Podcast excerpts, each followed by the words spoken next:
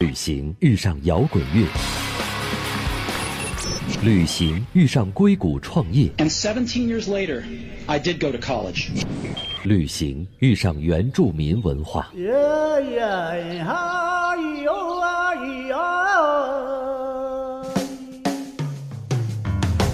不谈情怀，只聊干货。一本旅行一本旅行，各界大咖与你分享不为人知的目的地故事。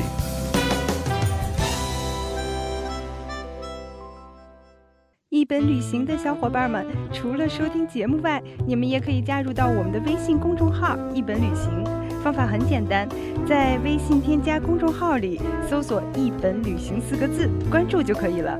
在那里，我们准备了很多好玩的互动活动，以及一些神秘的奖品，比如有我们定制的旅行基金，就等着你来拿呀！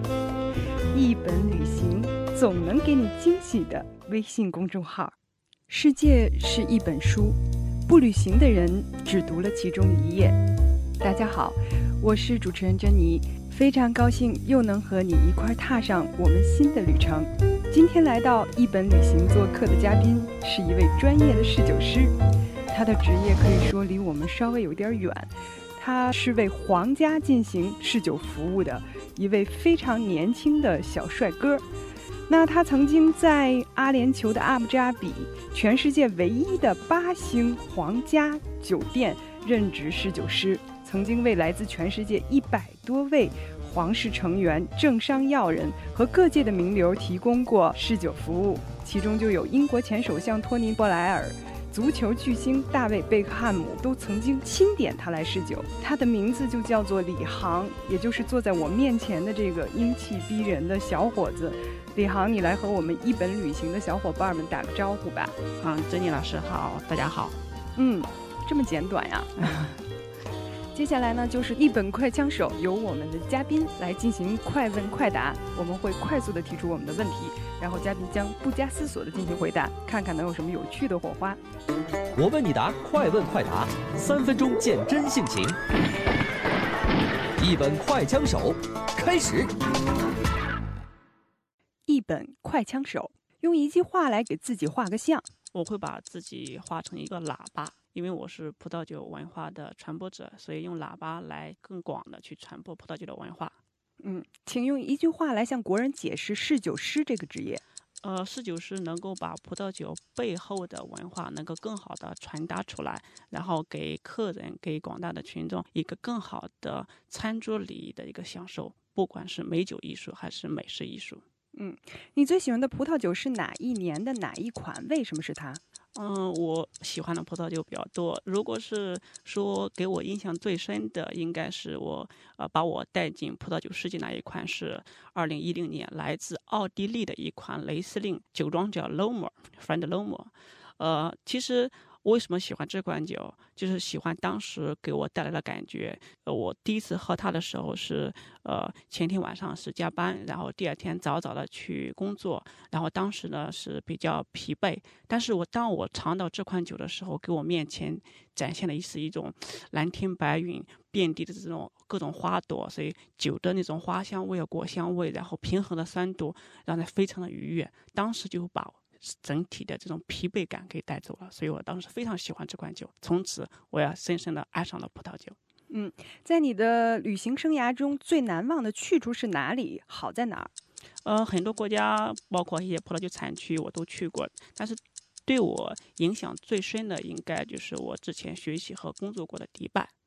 呃，因为迪拜它虽然很小的一个酋长国，可能开车一个小时就可以转一圈，但是它融入了一百多个国家的民族，所以这么小的城市能够这么多的文化能够融合在一块儿，而又没有没有任何冲突，所以你能够在很小的城市感受到不同的民族的文化，包括各个国家的美食美酒，所以这是非常难得的。所以在迪拜你可以感受到很多国家的文化，嗯，所以。如果可以，你想和人类历史上古今中外哪一位名人一起去旅行？为什么？去哪里？嗯，我可能会跟孔子一块去旅行，因为我是出生在泰山脚下，从小就接受了泰山文化，还有儒家文化。孔子呢，其实他一生是周游各列国，所以他的旅游经历是比较丰富的。呃，孔子可以说过“君子怀德，小人怀土”，意思就是说，呃，你要经常出去去旅游，扩大你的视野面，扩大新获得新知识，这样你才能实现你的理想和抱负。如果是仅在一个地方，没有更好的获得新知识，永远没有什么成就。包括我们孔子也是文化旅游的。创立者吧，先驱，他会去不同的地方去学习不同地方的文化。所以呢，我如果带孔子去，我会去希腊，因为希腊是欧洲国家葡萄酒的发源地，由希腊传到意大利，然后意大利罗马帝国带到法国，带到西班牙、德国。所以呢，如果跟孔子一块去的话，我能够跟他一样去学习不同的就原产地的发源地的一种更好的葡萄酒文化。然后我的还想把。国外的这种西方的葡萄酒文化跟中国的文化相结合，这样的话能够更好的回国以后传按照中国人的思想和餐桌文化、礼仪文化来传播葡萄酒。世界是一本书，不旅行的人只读了一页。一本旅行。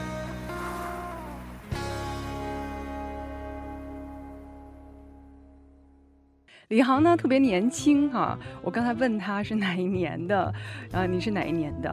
啊，其实可以说吗？啊，其实我年龄也不小了。那为什么看着那么年轻呢？啊，这可能是葡萄酒的功能吧。哦，真的，葡萄酒真的是很美容养颜，是吧？啊，其实每天坚持喝一点，然后它不是说很快速，呃，坚持几年下来肯定会有很好的效果的。我特别赞成你的说法，因为我真的也特别特别的喜欢酒，所以对侍酒师这个行业也是特别的关注。曾经在法国学习过葡萄酒，但是也知道侍酒师特别的难学，侍酒师的资格证也特别的难考。对，嗯，那我想这么一个高大上的名字，可能我们不是每一个人都能够接触到或者了解到的。不知道你可不可以给我们介绍一下你的侍酒师的这个工作主要是做些什么？侍酒师主要的工作呢，它分台前和台后。在台前呢，大家可能接触侍酒师的时候，你会发现他会去帮客人去推荐酒水，就根据客人的喜好、他的预算，包括当天吃的这个美食，来选出最佳的葡萄酒来搭配当天的这个菜系。然后包括他会表演这种非常精美的这种醒酒的这种仪式呀，它跟我们茶艺一样，它是一个带有表演性质的。其实，在国外。很多人去让侍酒师去服务的时候，其实是在欣赏。比如我们在去喝茶的时候，会关注茶艺师的用各种道具、各种仪式去泡茶。醒酒师在去试酒的时候，这是一个非常美的体验。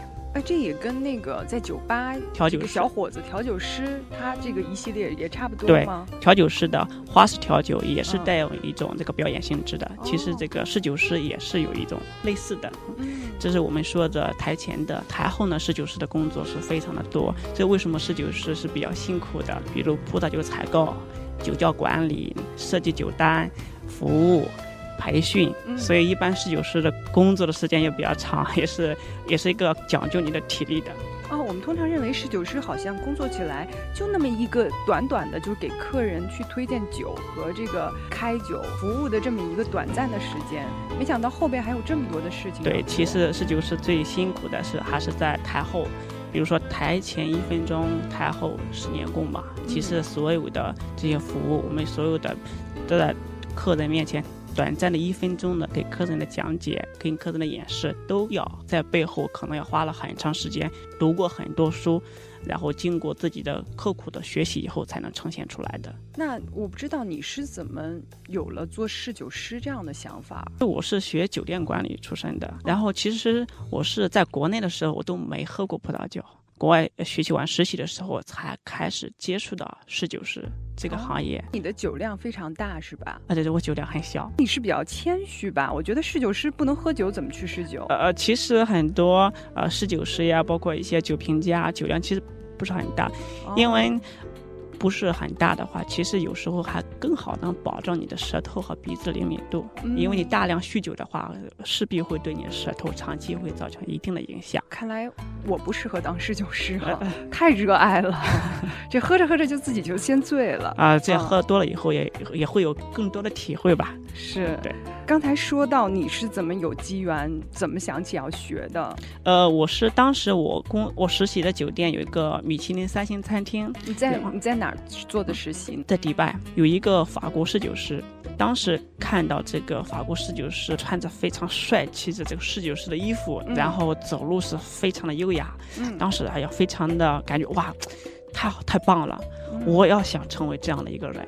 那当时还不知道侍酒师要很辛苦，只是被当时的他那种气质感染，才对这个想职业产生的感兴趣哦，然后呢，其实才跟这个去酒店去申请去实习，然后慢慢的才进入到这个领域。所以说侍酒师其实是一个还蛮综合的一个职业的哈。对，对你前期他们没有对你的背景有任何的要求。嗯很多人不管你年龄大小，不管你性别，从事之前的行业，嗯只要你感兴趣，只要你热爱。你嗯都可以跨进这个行业。开始是要具备大量的理论知识，然后完了以后，其实它是一个偏向于实践的，就是一定要有师傅带着你，嗯就跟我们学中医一样，它不是在教室里边培养出来的。是，那你们学习什么样的课程？我们很好奇。呃，侍酒师嗯为什么在国外像一个合格的侍酒师至至少需要四到五年的时间？嗯因为侍酒师不仅要学习葡萄酒、烈酒、鸡尾酒、雪茄、咖啡、哦啤酒都要去学习。真的像我会调一百款鸡尾酒，哦，是吗？对哎呀，下次一定弄一个什么线下活动哈，请我们的听众朋友、各位旅伴儿们一块儿去品尝一下你调的鸡尾酒。可以可以，嗯，因为我们像侍酒师在给客人去推荐的饮饮品的时候，因为客人说啊，今天我不想喝葡萄酒，嗯，我也不想喝啤酒，你有什么推荐？那就完全说，哎，开胃酒我可以给你调一杯鸡尾酒，是，对吧？莫吉托呀、大都会啊、Cosmopolitan 啊，很多哦马提尼啊。哦都可以，或者是呃来个意大利的的苦艾酒或开胃酒，嗯法国的很多这个呃酒都开胃酒都是非常好的，作为一个餐酒搭配。嗯所以要求侍酒师不仅要学习葡萄酒，基本上在餐厅里遇到的饮料饮品都要非常了解。我以为就是只是对葡萄酒比较精专就可以了呢。从餐前酒、佐餐酒到餐后酒，抽雪茄应该配什么干邑啊、白兰地啊、波特啊、咖啡啊，都是归侍酒师要学习的一个范畴，所以它内容是相当相当多，还要研究美食。那从客人的角度呢，你能不能大概简单的说一下侍酒师对客人的好处？我们现在存在的一个现象就是，我们只把葡萄酒作为一个酒精饮品。但现在很多场合，哎，我不喝白酒的，我们喝点葡萄酒吧。其实葡萄酒是有文化、有内涵、有修养的，文化非常深。这样的话，你对葡萄酒的认识就完全。是不要光是为了敬酒碰杯喝嗨了哈。对，而且有时候为什么我之前的时候，很多这些老板啊，他会说，哎，今天晚上我喝的这款酒一万多块钱，嗯，价格不便宜，为什么跟我平时喝的两三百的没什么区别呢？对呀、没有感觉它物有所值啊。，对，其实呢，不是因为酒不好，可能是因为你的喝酒的方式不对。嗯比，如说酒的温度有没有控制好，嗯醒酒的时间你知道吗？嗯，醒酒器如果选错了醒酒器，酒基本上被浪费掉了。哦，包括你如果今天晚上你搭配的菜不对，嗯菜都可能把这个酒给毁掉。这其中一个环节出现问题，都可能导致你不能欣赏葡萄酒的内涵。这一部分其实侍酒师是最专业的，他各个环节都非常精通。嗯所以呢，如果你想喝一款好酒，他会从器皿方面，包括温服务度、方面，服务方面嗯会更好的去来保障你保障你能欣赏到葡萄酒的内涵。对，好像葡萄酒确实是既敏感又脆弱哈。对，有稍微有哪儿不不对，就不会发，就是展现出它最美的一面。是的，是的，嗯，那你刚才提到很多特别专业的这些词儿哈，嗯醒酒啊，什么这个包括什么醒酒器呀、什么的等等。嗯，我们也经常听醒酒，我觉得是不是我们有误区，并不是所有的葡萄酒都需要醒，什么样的酒才需要醒？不是所有的都需要醒。我之前会出现这样情况，就是他们呃有个客户可能就是，其实那款酒是相对就是餐酒，很普通的餐酒，嗯，但是他非要去展现一下，然后就让我给他去醒。其实呢，有些葡萄酒，比如我们说的很普通的餐酒，它其实很简单，你只需要在杯子里边这样摇一下、晃一下，让它跟空气接触就可以的。如果你用醒酒器让它跟更大面积的空气去接触的话，它的香气会在短暂的二十分钟以内流失掉，就反而更不好。它就没骨架的没香气了，喝起来就很偏淡偏酸。因为这种酒呢，它本来就没有浓郁的香气，嗯没有很好的骨架去支撑这款酒，嗯所以呢，这样的酒其实不需要醒的。其实我们在平时生活中有两种酒，两种风格的酒需要醒：一，新刚酿出来的新鲜的酒，哦因为刚酿出新鲜的酒是像一个年轻人一样，刚踏入社会，很桀骜不驯，嗯然后感觉自己很很牛一样，嗯所以他很张扬。对、嗯它各方面很涩呀，很重，所以呢，你要经过醒酒器让跟空气接触柔化，是让它变得圆润。哦，还有另外一款酒是类型的就是老酒，嗯。因为老酒很多在存放过程中它会生成沉淀物，就是我们说的这个瓶底的酒渣。嗯。所以那，醒酒呢就是要把这个沉淀物给分开，把它流入这个留在瓶内，不要哦跟这个酒混在一块儿。还有刚才你说过，就是葡萄酒跟饮用温度有很大的关系。对是的。呃，那我们可能很难，就是如果在家喝或者在没有试酒师的情况下，很难把握这个葡萄酒的温度。那有没有大概很简单的告诉我们，呃，爱喝酒的人或者消费者，大概啊、比如说红葡萄酒是什么样的温度比较适宜，白葡萄酒什么样的温度比较适宜呢？呃，简单的分类的话，比如我们喝的白葡萄酒、桃红葡萄酒，可能温度要偏低一点，大约五到六度的时候就可以。你可以在家里面可以放个冰桶，或者没有冰桶的话，放在冰箱的那个保鲜层。放一段时间，嗯温度降下来。如果是喝红葡萄酒的话，呃，根据那个风格，呃，大体的这个温度的话，红葡萄酒最好是在十六度到十八度。对，所以现在这个季节，比如说很寒冷，比如说我们带酒去吃饭，嗯从车里就把后备箱这个里边就拿出两瓶酒，其实是很好的酒，但可能过温度过低，我们可能就很难品尝出它的特点。对，温度过低的话，嗯它的香气是被封死在里边，嗯就变成了我们叫哑巴酒。哦，就是它酒的香气一直挥发不出来。这个我太长学问了，我今天又学一个名词儿叫哑巴酒，对我以后又可以显摆显摆了，在小伙伴面前。包括这个酒有晕瓶现象，跟我们哦晕船、晕晕车一哦，样。晕瓶，，对，因为酒不运输以后，就是经过运输，必须要放三天才可以喝。嗯，就这个酒会晕晕掉的，就是哦因为在呃酒在运输过程中，它这个酒瓶酒液是在运动，它的香气分子是分散分散开来的，嗯一定要要放三天以后，让它的香气分子重新集合，嗯你才能感受到某种特定的香气。所以呢，哦我们叫晕瓶现象。哎，这个太好记了。我觉得哪怕是对葡萄酒不是特别了解的人哈，被你这么一形容，就觉得嗯很明白，很浅显易懂。听说你好像品过五万多款酒，是吗？对，这还是我听错了？七年多的时间，已经品过五万多款酒。你从业有七年了吗？对，哦从，实习就开始开始接触。这个说实话，对于普通人来说挺难想象的。嗯，我觉得侍酒师是不是就必须得要这样呢？品品这么多款酒？呃，侍酒师就是从他踏入这个行业开始，一直到呃接下来的职业生涯中，就一直不停的尝，一直不停的喝。当然，我们是品鉴，不是真正的咽到肚子里面啊。哦，你并不是把这五万多瓶酒都喝了。啊，我我那我的现在可能现在已经进医院了。哦 其实我们是品尝的，就是我们哦会吐掉，品尝以后吐掉好。谢谢李老师，我们葡萄酒的小常识暂时告一段落，嗯然后再从葡萄酒拉回来，拉到你的这个比较传奇的经历里哈。这个阿布扎比的八星皇宫酒店嗯是一个什么样的酒店呢？八星，啊、其实八星呢是外界人给他这种说法，嗯。比如我们说，呃，迪拜也有七星级帆船酒店，是。呃，是因为为什么八星呢？就是因为嗯。这个建这个八星酒店这个成本可能要可以建三个帆船酒店，哦，所以呢，它感觉外界它更奢华，因为之前是这个酋长的行宫，是专门给这个中东海湾国家的酋长开嗯。会的地方，所以呢，后来是对外开放的，所以呢，就是它是一个极尽奢华，整个酒店的投资是三十亿美金，哇，那就是说它的硬件特别奢华，对，那在服务上是不是也特别不一样？光员工就一千二百人，他的服务标准是六个人服务一个人。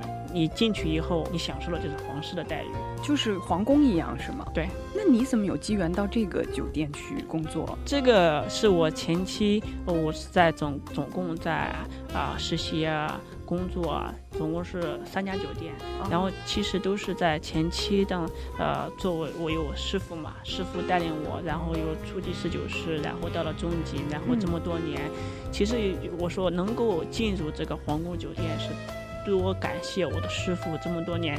给我的教导，然后传授他的经验，嗯，然后才有这个知识，还有这个能力，能够胜任的去皇宫酒店去面试。因为当时面试的时候，我们是六十位的参加者，嗯，来自是接近十一个国家，然后去面试，最终还是有幸能够被选入。这个竞争太激烈了，就是非常激烈。包括这些参加这十九师，他可能他的爷爷都是有自己的酒庄，都是酿酒世家。所以他们还是当时竞争还是面试持续了三天。那你有什么特别之处就被录取了呢？当时也是抱着这种去试一下吧，对手还是非常的厉害。然后经过的笔试、网品、服务一关关的过关斩将的闯过来。对对，也很幸运。对，也是幸很幸运。然后确实这是我职业生涯中非常一个好的平台，因为在这个平台可以跟不同国家的侍酒师一块去学习沟通。接触到很多之前在电视上、报纸上才能见到的一些社会名流呀，一些名人，有更多的机会能够尝到很多好酒。你见到这些名人什么感觉？就是给他们服务，他们有什么特别的地方吗？或者你可不可以给我们爆点料，八卦一点？比如你服务过托尼·布莱尔，他喜欢喝什么酒？大卫·贝克汉姆他有什么癖好？呃，当然刚开始的时候还是非常的紧张或者。非常惊喜，嗯，其实接下来就就就就没有太多的那种紧张感。其实呢，呃，这些所谓的这些政界领袖啊，还有一些社会名流，其实他们都非常的友善，嗯，他们很多时候是不会摆那种没有那种架子。是，那比如我给这个唐布拉，他非常的友好，来了以后要跟你握手，啊。一看到你以后，要非常握手，跟你握手。然后呢，其实，呃，他喝的酒呢，也不是非常贵的，嗯，其实性性价比非常高的，嗯。然后他其实有自己的一个口味爱好的，嗯，他喜欢喝什么口味？对，比如说白葡萄酒的话，他非常喜欢喝夏多利这个葡萄品种。当然呢，也不局限于每个国家，我会有时候我会跟他去换，嗯，呃，我给他换酒的时候，我会提前给他说啊，给今天我会尝这个国家的这个夏多利，他说 OK，就是非常友好，他也愿意去尝试。不同的酒怎么正好就是你服务呢？因为我想你们那么棒的一个八星级的皇宫酒店，应该有很多的侍酒师。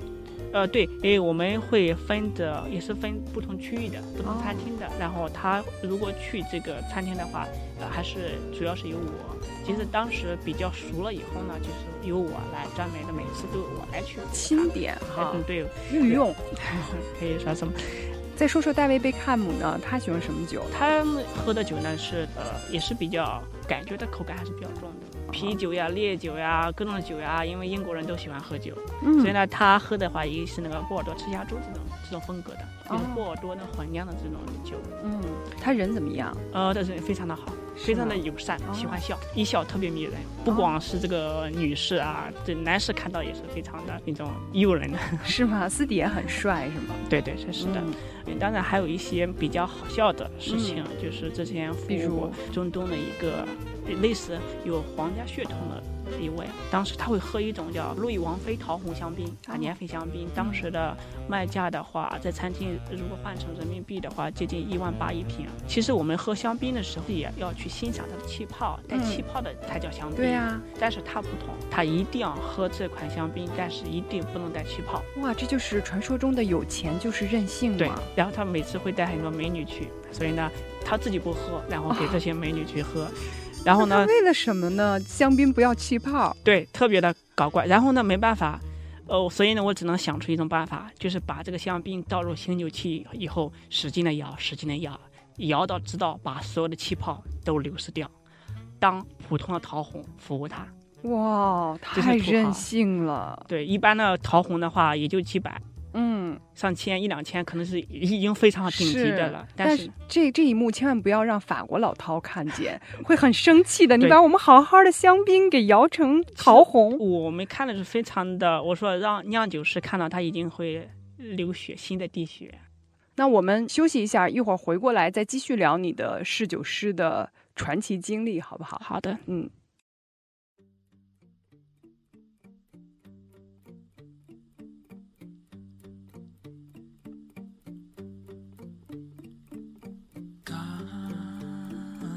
his gold head